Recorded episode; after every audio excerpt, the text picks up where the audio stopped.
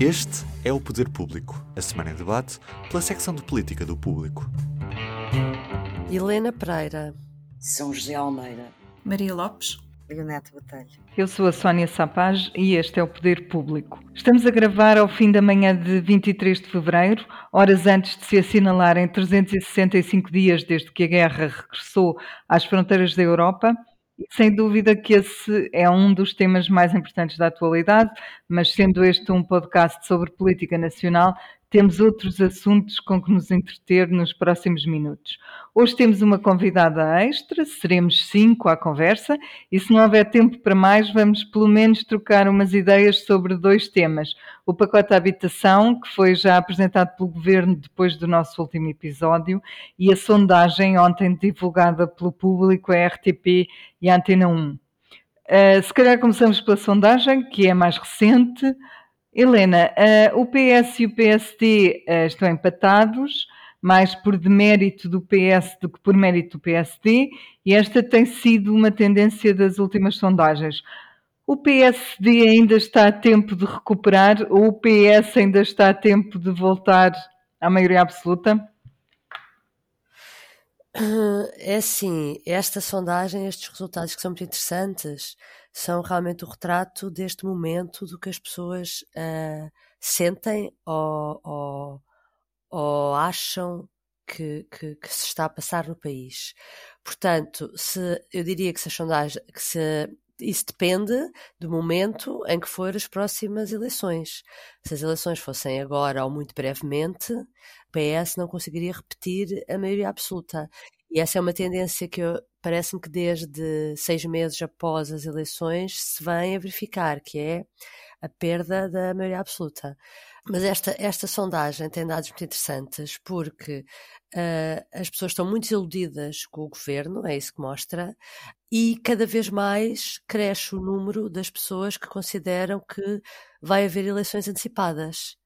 Uh, o número uh, tem vindo a crescer um bocadinho e, ao mesmo tempo, Há outra dado que eu então acho, acho extraordinário: 76% das pessoas dizem que se houvesse eleições agora iriam votar. Ora, como normalmente vota um terço, mais ou menos, votam um terço dos eleitores, acho que isto por si só distorce um bocadinho aquilo que são as conclusões que podemos retirar da sondagem. Portanto, voltando à tua pergunta, uh, parece-me que a maioria absoluta está, está perdida há algum tempo depende de quando forem as próximas eleições. O que é que se retira daqui? Que há o medo, ao mesmo tempo, da alternativa, porque parece-me que esta é a primeira sondagem que fica claro, pelo menos para mim, que o PSD, não só a direita, já é maioritária, segundo estas últimas sondagens, em relação aos partidos de esquerda, como nesta sondagem se percebe que o PSD e o Chega, por si só, os dois sozinhos, conseguiriam formar governo. Eu digo isto porque eles somam 43%, mas depois de aplicando o método Donte e sabendo que o Chega elege deputados em muitos uh, distritos, ou seja, o Chega tem uma votação muito dispersa pelo país, eu diria que o risco do PSD e do Chega sozinhos conseguirem formar governo uh, é bastante razoável. Uh, e, portanto, as pessoas estão desiludidas, mas eu acho que temem muito o que é que pode vir aí. Daí uh, estes, um, estes dados que são muito contraditórios entre si. Uhum. Um, São José, a, a, verdade é que, como diz a Helena, se, se tudo correr by the book, ainda falta muito tempo para as eleições, ainda faltam anos. Se tu fosses Luís Montenegro, estavas contente com este resultado? Bom, eu acho que há um dado muito relevante desta sondagem. Há dois dados muito relevantes. Um que a Helena referiu, que é que eh, nas sondagens, nestas sondagens deste Centro de Estudos de Opinião, é, é a primeira vez desde as eleições que há uma maioria de direita. Eh, isso é um dado relevante, mas há outro dado para mim muitíssimo relevante, que é 70% das pessoas, acho que é 70% das pessoas uh, dizem que o governo tem que cumprir o mandato, ou seja, as pessoas não querem eleições. E eu lembro que há um ano nós estávamos com sondagens que também davam um empate técnico entre PS e PSD, com o PS à frente, é verdade. Um, mas dava um empate técnico e depois António Costa teve uma maioria absoluta. Porque de facto as pessoas não veem alternativa, não viam há um ano e pelo que se percebe da sondagem, continuam a não ver uma alternativa. E, e, e, e, é isto que eu, se fosse Luís Montenegro, estava muito preocupado. Porque uh, ele, de facto, não descola. Eu sei que falta um ano para as europeias. Uh, mas ele, de facto, continua a fazer uma oposição como quem é líder parlamentar. Uh, ele continua na cabeça dele ser líder parlamentar, de facto. Ele reage ao dia a dia da política com o estilo paode, não é? Período antes da ordem do dia, que tinha que gerir quando era líder parlamentar. Pronto. E de facto, ainda, ainda esta semana houve um exemplo lapidar disto, quer dizer, uh, eh, um, ehm, ele mudou de posição, referimos isso a semana passada, de posição sobre o descongelamento das carreiras dos professores. Agora já que é descongelamento, marca um debate parlamentar sobre educação leva ao assunto a debate parlamentar. E depois não tem uma proposta do PSD para um modelo de descongelamento das carreiras. Não é? E diz que isso é competência do governo. Então ele está a admitir, ele não quer ser governo. Ele não tem que apresentar propostas. E, quer dizer, eu acho que ele tem um ano, ou menos de um ano, para começar a dar corda aos sapatos. O que é curioso porque... é que isso era uma crítica que se fazia muito a, a Rui Rio, não é? Não, não queria apresentar as propostas, parece que tinha medo que alguém lhes roubasse. Bah, sim, ele e... parece a mesma coisa, quando até ele, quando começou a liderança, até apresentou aquele pacote, antes do governo apresentar o pacote de apoio à, à, à população por causa do, da, da, inflação, ele apareceu no Pontal com, com propostas concretas e pronto, fez um esforço. E agora parece que congelou, que está congelado como aos, a carreira dos professores. Uh, portanto, era bom que ele começasse a descongelar e começasse a apresentar serviço. Uh, pronto, porque tem que chegar lá, tem, quer dizer, senão não chega, não é? Morre na praia. Porque eu Sim, acho isso. que. Eu posso me estar a enganar muito, mas se o PSD não dá muita atenção ao que está a fazer, não consegue ganhar sequer as europeias. Isso, e é um muito isso... mau sinal para Rui Rio. Isso de facto está, o, que tu dizes está ancorado naquele valor que eu referi de passagem quando fiz a pergunta à Helena, que é o PST praticamente se mantém estável, o PS é que vem perdendo terreno. Portanto, não Sim. é o PST que está a galvanizar. Ele tem, ele, tem mais, ele tem mais três pontos que o Rui Rio teve, ou tinha nas sondagens e nas eleições, percebes? Ele, ele de facto não descolou ainda, não, porque também ele não quis descolar não sei, não percebo o que é que se passa.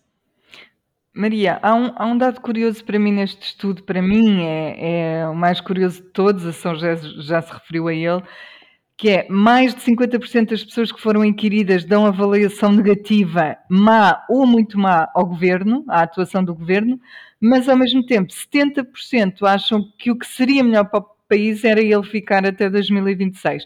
Isto é uma contradição. O que é que nos pode ajudar a compreender uh, uma coisa destas? Uh, eu também olho para isso como uma, como uma contradição, até porque uh, há, há, mais alguns dados.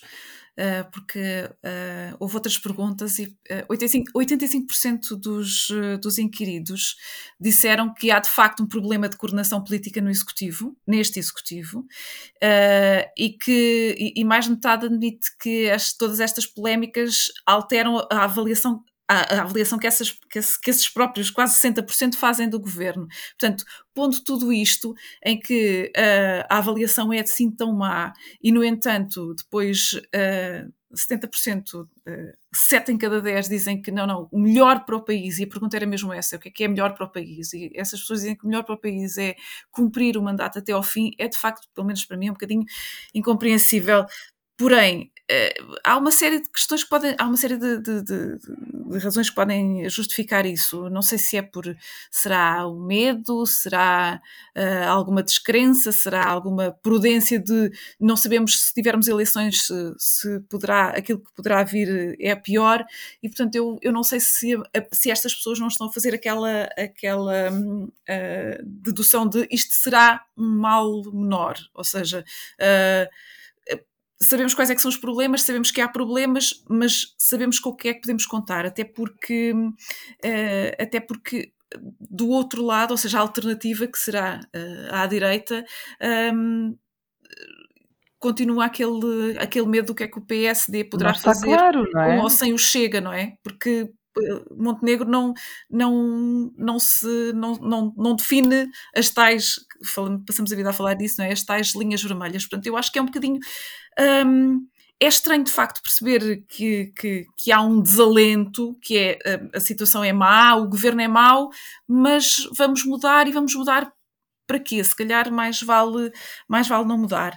Uh, e eu vou pegar um bocadinho na, na questão que disse a, a São José, porque um, para justificar essa questão do PSD, é que o Montenegro, o desempenho do Montenegro também não é propriamente uma maravilha, não é? Portanto, estes, estes uh, seis ou sete meses havia ali alguma expectativa e depois um, aquilo que os. Uh, que, o, que, os inquiridos dizem é que isto ele é apenas hum, razoável, não é? é, é menos, sim, é um bocadinho menos mau do que, do que Rui Rio, não é?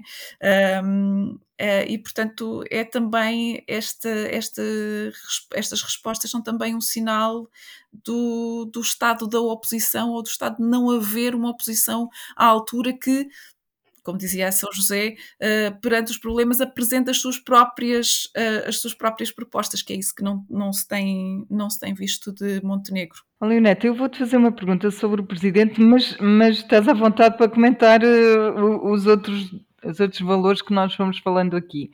Sobre o, o Presidente, o que, um, o que há a dizer é que ele continua com uma taxa de aprovação positiva bastante alta, Uh, no início tinha 96% em 2016 e agora tem 79%, é muito menos, mas ainda é muito bom. Mas um, a nota de 0 a 20 que os portugueses lhe dão baixou substancialmente de 16,3 valores em 2016 para 12,2 agora. Portanto, é como se baixasse de bom para suficiente. Dirias que estamos menos contentes com o nosso presidente ou é um desgaste muito natural em sete anos de mandato? Acho que as duas coisas, Sónia. Acho que há, um, obviamente, um desgaste natural, são sete anos, de um estilo cansativo, como já todos sabemos, de um estilo que foi muito importante nos primeiros dois anos uh, para recuperar uma série de coisas e para fazer as colar um bocado as peças e fazer as pazes no país neste momento, tudo aquilo é bastante cansativo, a quantidade de vezes e o excesso de temas e as, as declarações há que às vezes até são, ou pelo menos parecem contraditórias, mas há também erros do presidente, sobretudo nos últimos seis meses, eh, graves. E como se a história também já nos mostrou, e não é preciso ir muito longe com Cavaco Silva, há perdas, há, há factos auto-infligidos, neste caso, há factos que resultam em perdas definitivas. Portanto, eu, eh, esta, esta, estas duas últimas declarações dos últimos meses sobre os abusos sexuais, aquele número, o primeiro número serem poucos, por mais eh, ele poderia ter explicado melhor, mas não conseguiu fazê-lo. Mas para mim, até sobretudo, a questão dos direitos humanos, esqueçamos isto no Catar, Portanto, são uh, perdas irreversíveis na minha perspectiva e, portanto, uh, claro que isto a somar ao desgaste e à, à, forma cansativa como o Presidente exerce o seu mandato, cansativa para todos nós, uh, portanto, acho que isto ajuda a explicar. No entanto, são taxas que eu empiricamente diria que são bastante altas para um presidente que já está na, na, no, no, último quarto do mandato, dos dois mandatos, no fim ao cabo. Portanto, são taxas bastante elevadas e eu penso que isso tem a ver, ah, pode-se ver o copo meio cheio, meio vazio em termos de apoio ao governo, mas uh, acho que há uma tentativa de Marcelo Rebelo de Sousa equilibrar a sua relação com o governo, ora puxando as orelhas, ora suportando, ora apontando problemas e colocando dedos na ferida, ora quando a ferida está muito inflamada, tentando um, de facto uh, pôr ali um bocadinho de água oxigenada para, para estancar, um, mas no sentido de que, de, como agora voltando ao resto da sondagem, de que ainda não há uma alternativa visível, porque se houvesse um, a minha intuição diz-me que Marcelo Rebelo de Sousa seria muito mais uh, incisivo uh, em relação uh, ao governo e, à, à, à, e, e, talvez fosse não resistisse a intervir mais na política, política na, na partidária. Anyway, não há, neste momento, parece-me que o, a sondagem mostra que o país percebe que ainda não há uma alternativa clara e havendo, que é o risco da, de que falou também a Céu e aliás todas, uh, de, de, de, haver aqui o fantasma de uma aliança entre o PSD e o Chega, uh, acho que é de facto o fator determinante para que as pessoas digam ainda assim é preferível manter esta solução do que arriscar. Uh, aliás, a minha, a minha tese de algumas outras pessoas é de que a maioria absoluta se deveu a isso, é filha da indefinição de Rui Rio, já o disse aqui algumas vezes e, e continuo a achar, e esta sondagem dá dados que parecem vir a suportar essa tese. Cada vez que se pensa nisso, há uma reação e, portanto, não. Então, aí, nesse caso, não. Mas já agora, aproveito para, para só para comentar brevemente só aquilo eh, ali atrás, os dados em relação ao governo, para tirar o chapéu ao governo. E isto porquê? Porque, uh, apesar de tudo, com todas estas crises, esta sucessão, este terremoto político que houve no, em dezembro, janeiro, que já vinha acrescentando alguns abalos sísmicos no governo desde o verão, no espaço de um mês, e apesar da tendência vai eh, paulatinamente está ok a consolidar-se a tendência para a direita, no espaço de um mês o governo teve Uh, na minha perspectiva, uma grande capacidade, um, de um salto em termos de, de comunicação, no sentido de apresentar trabalho, mostrar, depois de toda a gente dizer tem que governar, tem que governar, foi uma capacidade de reação e de recuperação bastante grande e agora já estamos todos a discutir o tema seguinte, que é as políticas do governo. E este pacote não é pequeno. E, portanto, é, a ida para o terreno com o PRR, a apresentação pública de resultados uh, uh, junto do Presidente por iniciativa do próprio Primeiro-Ministro, uh, o convite a Marcelo para vir para a rua ver o, a execução do, do PRR, do Programa de Recuperação e Resiliência. Portanto, há, de facto, e é isso que é uma, para mim, é uma das principais. Um, virtudes eh, de, de, António Costa a sua capacidade de autossuperação. E, portanto, teve um, uma época em que nós podíamos estar hoje aqui, diria eu, com outro tipo de personalidade, a, a analisar uma perda brutal. Se nós olharmos para os resultados globais desta sondagem, se a esquerda quisesse, continuaria a governar com estes resultados. Porquê? Porque, primeiro, o CDS não, não, não tem representação parlamentar, portanto, ficamos logo com 50-50. Segundo, porque a distribuição de mandatos, muito provavelmente, permitiria que houvesse uma maioria de esquerda no Parlamento. Portanto, isto eu acho que o mais surpreendente depois de tudo aquilo é ter estes uns resultados que não são drásticos e absolutamente catastrofistas. É Deixa-me só dizer uma coisa: essa questão do PRR na rua, de, de, de, do pacote de habitação, que, era um, que é um remake daquilo que o Pedro Nunes Santos também já tinha apresentado há uns meses, uh, eu não sei, mas deixa-me a sensação de que aquela máquina socialista uh, do tempo de Sócrates, se calhar, está aí novamente a mexer bem. A máquina de de, de, imagem e comunicação e etc. está aí, e de aconselhamento está aí a mexerem forte.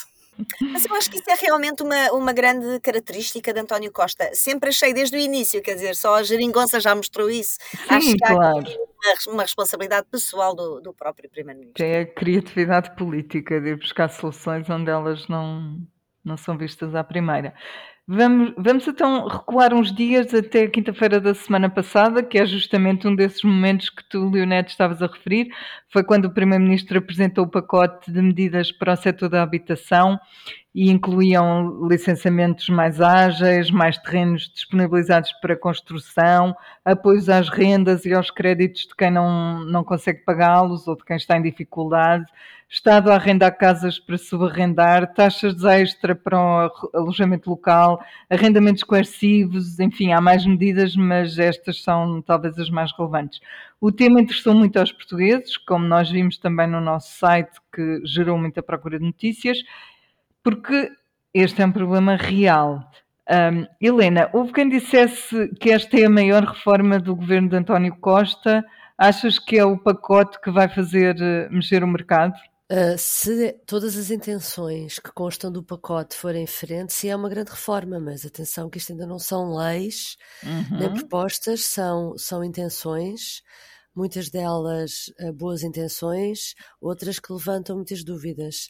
Uh, em termos assim mais rapidamente, posso dizer que licenciamento mais simples e mais rápido, podemos aplaudir no sentido em que diminui alguma burocracia, mas atenção que é uma medida válida para todas a, todo o tipo de construção e não para resolver o problema das pessoas que têm mais dificuldades no acesso à construção. O arrendamento coercivo de casas de volutas que, que tem dado tanto, tanta polémica, uh, não vou entrar na polémica, não me, não me preocupa muito isso. O que me preocupa mais é perceber que os dados oficiais dizem que há 4.100 casas de volutas no país. São essas as casas sobre as quais recai um IMI agravado por serem de volutas. Portanto, primeiro temos de saber do que é que estamos a falar antes de começar a ter soluções milagrosas e é esse quadro de onde partimos que ainda não se percebeu qual é. Travão aumento das rendas Uh, à partida também é, parece uma boa medida. Não sei como é que será fiscalizado, sinceramente, porque uh, há coisas ali que não se percebe quem, sobre quem é que terá a responsabilidade depois de coordenar, de verificar, de sancionar tudo o que não estiver a ser feito conforme estas intenções. O apoio uh, a 100 mil famílias, que é aquilo que o governo estima, para, para ajudar a pagar a renda a pessoas que têm dificuldades, é uma medida de louvar. Um, agora depende se há casas disponíveis para essas pessoas alugarem, voltamos ao mesmo. Não sei, não percebemos ainda. Quanto às mudanças no alojamento local, parece-me que, que, o governo reconhece que houve algum excesso neste, neste multiplicar de alojamento local, uh, e nas, sim, nas zonas de maior pressão uh, uh, serem convertidas em habitação, mas nós sabemos que muitos casos de alojamento local são investimentos que as pessoas fizeram e, portanto, perante a possibilidade de não, não tirar de retorno, uh, nada as impede de vender essas mesmas habitações que estão destinadas a alojamento local. Isso não quer dizer que vão entrar no mercado de arrendamento. Portanto, acho que o pacote, se for tudo diferente, é uma grande revolução. Uh, mas ao mesmo tempo ainda se conhece pouco do, sobre a forma como cada uma destas medidas, que em si têm muitos aspectos positivos, pode ser concretizada no terreno. E, portanto, esta consulta pública de um mês também parece, se estamos a dizer uma coisa, parece-me estranho, porque normalmente fazes consulta pública sobre já coisas mais concretas e vamos estar a discutir o quê? Por isso é que nós estamos há não sei quantos dias a discutir o arremendo coercivo, sobre se é constitucional ou não é, sobre o direito à propriedade, quando, sinceramente, isso não interessa. Interessa saber primeiro que casas, de casas é que estamos a falar, que casas é que existem, casas é que poderão existir. Uh, pronto. Uh, Portanto, é questão do universo, não é? Que tu, que tu levantas. A que universo é que realmente se aplicam estas medidas, cada uma delas? Não, não se percebe e, bem. Não, eh, eh, volta à primeira questão: quantas casas de lutas existem? Nem sabemos quantas casas, o Estado não sabe quantas casas existem. A única coisa que sabe são que as autarquias fizeram um levantamento, porque existe uma lei de 2019, que foi aprovada no Orçamento de 2019, que criou um IMI agravado para casas de volutas, e ao fim de três anos sabemos que existem uhum. 4.100 a que foram aplicadas esse. esse Quando a ministra esse... falou em 170 mil, não é? Não se percebe. Há aqui muita coisa que não se percebe. Preferia discutir melhor o ponto de partida antes de começarmos a, aqui a, a a discutir, a discutir eh, coisas polémicas que se calhar nem vamos chegar lá, sabes? Em muitos uhum. casos nós nem vamos chegar daqui a um mês, vamos perceber que não que andamos a discutir coisas que, que não, não vale a pena. São José, rapidamente esta, esta discussão se tornou ideológica com a oposição a falar de confisco e um modelo estatizante, a oposição da direita mais liberal, sobretudo. O PS mostrou a sua veia socialista com esta reforma? Ou pacote? Bom, é assim, ele, veia socialista, ele mostrou a sua veia social-democrata. Eu acho que este debate todo tem estado a ser feito então com a história do confisco, comparação do Costa ser comunista, como disse Luís Montenegro, uh, ou, é pura ignorância dos próprios, ou é má fé uh, na discussão, e é desintelectualidade, é desonestidade intelectual pôr a coisa nestes termos. Uh, aliás, o público tem feito notícias interessantes nesse sentido.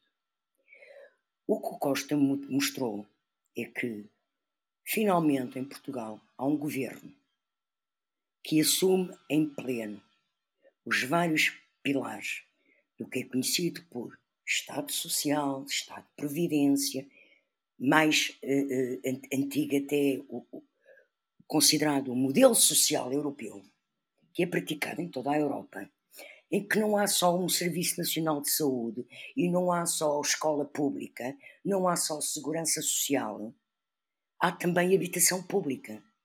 Há países em que ela é altíssima. Em Portugal nunca houve. Em Portugal a habitação social sempre foi para os miseráveis. Foi o fim do, foi o programa de eliminação das barracas, eh, aprovado por Cavaco e concretizado por Guterres. A construção de bairros sociais, que vem desde o tempo do Dr. Salazar, mas nunca houve uma política de Estado de habitação. Isto é um modelo social europeu, passa-se em vários países da Europa e até de fora da Europa. E, portanto, é isso que cá vai querer ser iniciado. Agora, eh, querer chamar comunista ou achar que isto é uma coisa má, eu sei que estamos a começar uma discussão pública.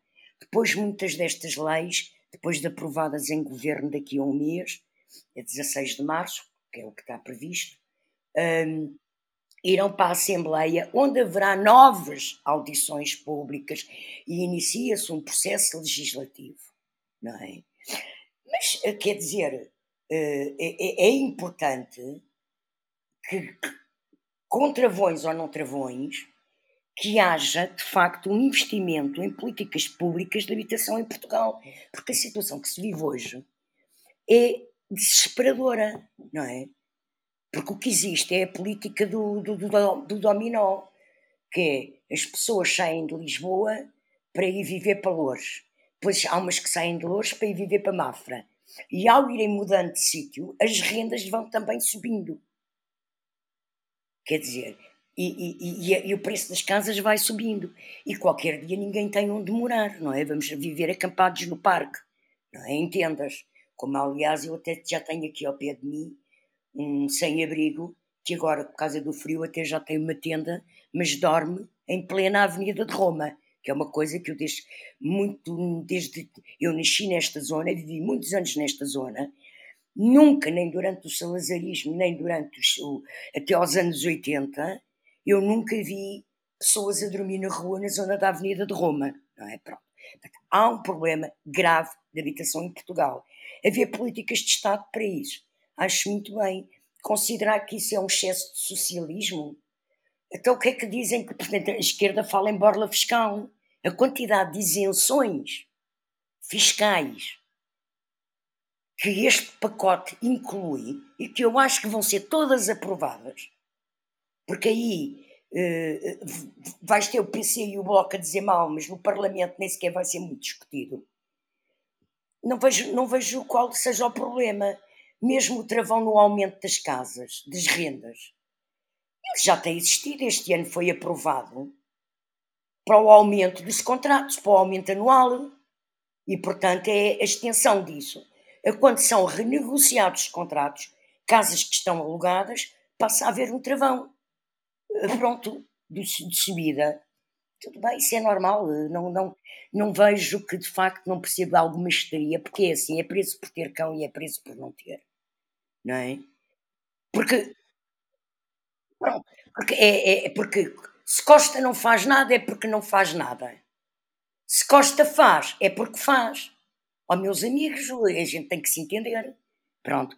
Agora, também acho importante que, de facto, e parece-me que o governo está com essa abertura, pelo menos as declarações que eu tenho ouvido, para que haja um debate público sério, mas cá está, que a oposição também, em vez de só dizer mal, apresente alternativas, entre no diálogo parlamentar e no debate público e avance com alterações a estas medidas que façam mais sentido. Pronto, e que mereçam mais consenso. E é isso que é preciso. Maria, um, o João Coutinho de Figueiredo, da Iniciativa Liberal, disse que hoje o Estado faz o que quer com as nossas casas e amanhã pode fazer o mesmo com os nossos carros. Isto deu muita polémica, houve quem o elogiasse e quem o criticasse ferozmente. Um, mas eu, eu queria usar este exemplo para te perguntar, e vem na sequência do que a São José também disse: o governo deveria ter tentado consensualizar as medidas uh, para garantir o sucesso da reforma, chamemos-lhe assim, ou ainda vai a tempo de o fazer no Parlamento, etc. Bom, é, os comentários do, do, João Coutinho Figueiredo, enfim, são, aquela, são é um bocadinho o extremar do discurso político, até porque ele falou nos, nas casas, nos carros e Sim, já falava nas roupas, não é? Não sei se, nas camisas. Certo, não sei se nos bibelôs é. lá de casa também. Uh, isso, isso é, esse tipo de reação, vamos... É, enfim, é normal. Agora, um, o, o, governo, eh, eu não quero fazer de advogada do diabo, mas o, o, governo está a fazer aquilo que o Luís Montenegro disse aqui há uns, há uns dois meses que era aquilo que o governo devia fazer, que é o governo está a governar, não é? O Luís Montenegro disse: o governo deve governar, nós não vamos pedir eleições porque o governo está lá, foi, uhum. foi, foi eleito até com maioria absoluta e, portanto, o governo deve governar. E, portanto, é isso que o governo está a fazer. Se o devia ou não tentar consensualizar as medidas, bom, o governo aquilo que fez foi colocar em consulta pública este pacote, não é? Uh, Dir-me-ão, 19 dias para consulta pública é pouco, quando eu me lembro que aqui há uns anos houve uma consulta pública sobre o modelo da RTP que durou para aí uns 3 ou 4 meses. Sim, 19 dias é pouco, é muito pouco para uma discussão pública sobre isto. Um, até porque isto é, é, é como, a, como, a, São José disse, ainda vai haver uma segunda discussão dos diplomas que tiverem que passar pela Assembleia da República, é um facto, mas isto é a discussão pública para o, o miolo. Uh, quer queiramos, quer não, há de ser muito desse miolo que o governo levar ao Parlamento que há de acabar por sair volto a dizer, o, governo, o PS tem maioria absoluta, portanto, uh, sim, deveria ter alargado mais esta, este, o tempo, o prazo desta consulta pública. Um, e depois, enfim, aquilo que, aquilo que, que for para o, para o Parlamento será o tempo também da oposição fazer as suas propostas, aquilo que for diretamente do governo para Belém e depois para, para, para a Diário da República para se tornar lei. Bom, a Iniciativa Liberal já, já desafiou o PSD a recorrer ao Tribunal Constitucional, não é? Para pedir a fiscalização sucessiva dos diplomas. Eu acho que é a democracia a funcionar. Um, não sei se o governo, para mim acho que sim, o governo devia ter, devia ter eh, feito uma consulta pública mais alargada, mas tentar uhum. consensualizar as medidas acho que isso seria impossível, portanto Sim. está a cumprir o seu. É, é, para isso também que serve o Exato. Parlamento depois, não é? Leonete, os, os, proprietários é que já vieram dizer que a lei dos arrendamentos coercivos não respeita a Constituição. É, esta é uma medida que pode manchar o pacote todo ou de facto é cedo para falar disso? Olha, eh, eu, eu acho que, que não, enfim, é, é no, no mercado, no debate público, é de facto a questão sensível, até porque nós percebemos, uh, voltando ao ponto anterior, de que há uma maior sensibilidade à direita e o direito de propriedade é de facto um ponto de honra. Agora, vamos ler o que diz a Constituição. São dois pontos muito pequeninos. Direito de propriedade privada. A todos é garantido o direito à propriedade privada e à sua transmissão em vida ou por morte, nos termos da Constituição. Ponto 2. A requisição e a, e a expropriação por utilidade pública só podem ser efetuadas com base na lei mediante o pagamento de justa indenização. Ou seja, podem.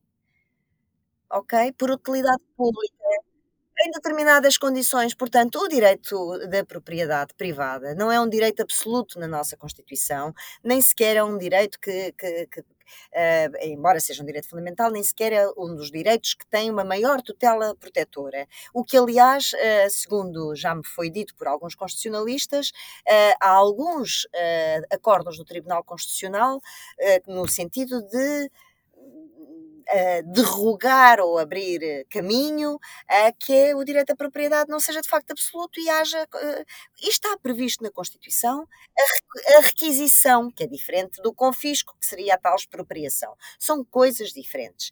E, portanto, o governo só tem é que saber fazer isto. E não quer dizer que, é, não, que, que saiba muito bem, porque já. já e está, e está previsto também na Lei de Bases da Habitação. Ora bem, Sendo que também está na Constituição o dever de regular o mercado de habitação. Aliás, eu chamo a atenção para um texto fundamental, para mim, uma das, da, da Helena Roseta, que saiu ontem no público, que é muitíssimo importante. Uh, já tinha ouvido dizer isto na, na, televisão, mas vale a pena ler, tem cá muitos dos números de, de que a Helena falou. Fala desta, destes dois países em que, por um lado, não há casas disponíveis no mercado, mas por outro, há um imenso número de fogos desabitados em, em Portugal. E não são todos, segundo as habitações.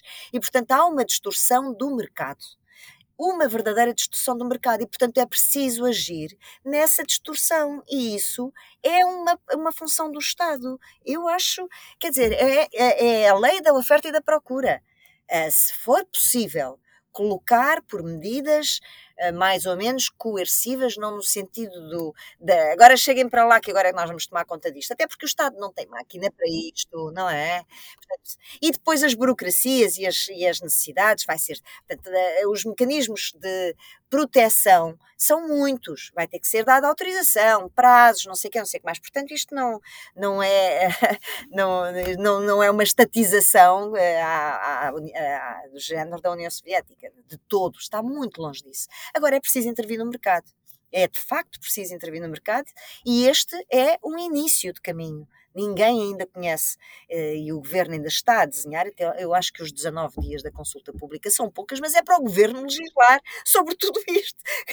é uma loucura fazer leis para tudo isto e obviamente muitas delas e sobretudo estas de, que dizem respeito à propriedade obviamente têm que passar pela é uma reserva absoluta do Parlamento e portanto terão que ir ao Parlamento uh, agora não o fazer não o tentar uh, seria muito pior e este é provavelmente um dos maiores dramas uh, do país neste momento é de facto a habitação portanto não vejo manchar claro o debate político está aí para para tirar lama, mas não parece que seja que ponha em causa. Eu, o que eu vejo aqui é que isto vai dar pano para mangas e ainda vamos falar disto muitas vezes aqui no, no podcast de certeza. Hoje não, não temos tempo para, para ir mais além, vamos ficar-nos pelo, pelo momento final habitual do público e notório. A ronda começa pela Helena. Helena. Bom, o meu público notório tem a ver com a TAP, não propriamente com a companhia, mas com a Comissão de Inquérito à TAP que tomou posse esta semana uma das pessoas, uma, uma deputada que tomou posse como membro dessa comissão, uh, é a deputada do PST Patrícia Dantas, que ao mesmo tempo está a ser julgada por um crime de fraude o líder do PST considera que não há problema nenhum, mas uh, eu trago isto aqui ao público notório porque já confesso que já me perdi sobre qual é a bitola do líder do PST, quando o deputado Pinto Moreira começou a ser, começou a ser investigado por uh, corrupção, ainda nem sequer era arguído, nem sequer era arguído, e o, o líder do PST foi à televisão dizer que ele não podia continuar a ser presidente da Comissão Eventual de Revisão Constitucional e agora uh, temos uh, esta escolha e esta desvalorização da escolha desta deputada para a Comissão de Inquérito TAP. Portanto, é só para deixar aqui essa nota. Olha, o meu tem a ver com uma manifestação que se realiza em Lisboa no sábado, dia 25, que é a manifestação Vida Justa, organizada por movimentos eh, culturais e de apoio social, de bairros sociais, e que tem, penso eu, também o apoio do PCP, do BE de vários sindicatos, da, CGTP e FEDPROF. E esse movimento de vida justa, que é uma manifestação contra a inflação e a pedir medidas de compensação da inflação, um, foi atropelado está com receio de que a sua manifestação seja esvaziada, porque já muito depois dela estar convocada, o líder do STOP, o doutor uh, André uh, Pestana, decidiu convocar mais uma manifestação do STOP, com um percurso paralelo para Lisboa também no mesmo sábado e na mesma tarde.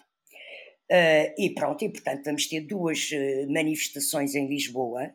O que este movimento teme e que foi noticiado, público, a Clara Viana faz uma notícia no público sobre isso, creio que ontem, sobre eh, o receio deste movimento de que mediaticamente a luta dos professores, que é muito importante, eh, acabe por mediaticamente nas televisões abafar o impacto eh, desta, desta, desta manifestação, ehm, e, e que é uma manifestação de movimentos, mesmo que tenha apoio de partidos, é de movimentos sociais, e portanto a escassez de protagonismo de facto do Dr. André Pestana é muito grande, uh, porque não sei qual é o interesse dele de tentar fazer uma, ter marcado uma manifestação para o mesmo dia. Quer dizer, esperava mais uma semana, ele já fez três, portanto esperava mais um bocadinho. E não, não, é, não é bonito, não é bonito. Bom, eu trago ainda umas uh, declarações de carnaval, por assim dizer.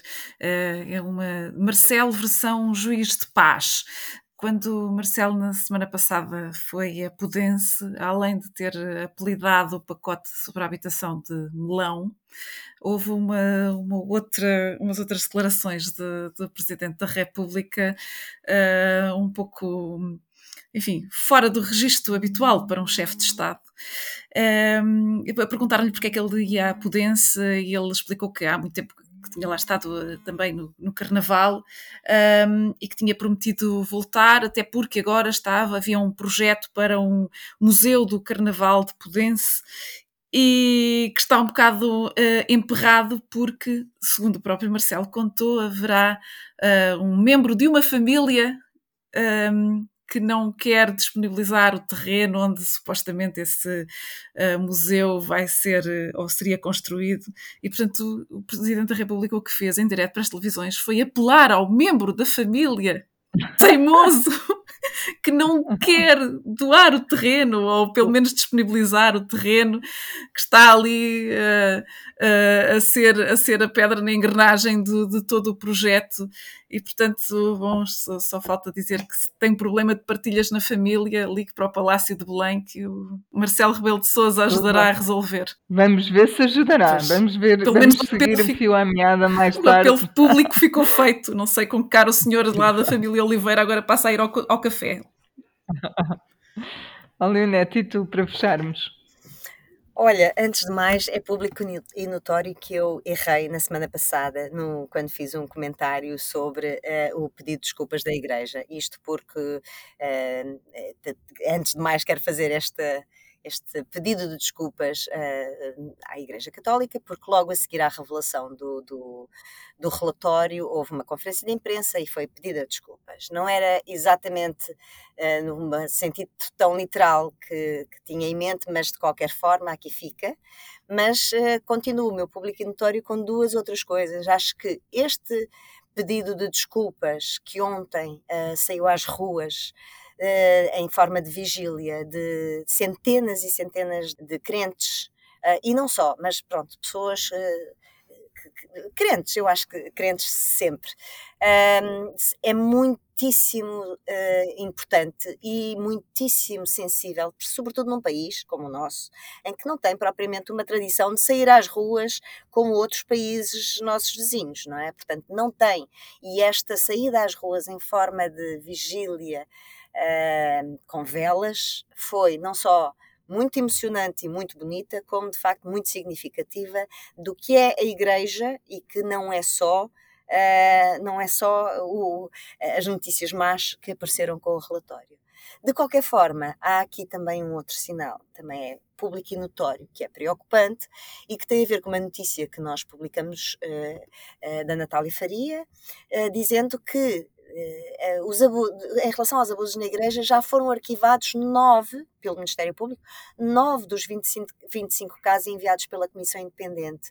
E isto tendo em conta que os resultados da Comissão Independente, não vou falar do relatório, admito que estes processos tenham, fossem enviados paulatinamente ao Ministério Público, mas digamos que nós não estamos acostumados em Portugal a uma tão grande rapidez uh, na, em decisões e este número de arquivamentos uh, por falta de indícios que, que pressupõem uma investigação uh, para mim é preocupante, porque não se fala ali em prescrições óbvias, fala-se mesmo noutros motivos que exigem investigação, nomeadamente falta de provas ou de indícios, ou pronto, ok, a morte das pessoas é óbvia, mas não são todos os casos.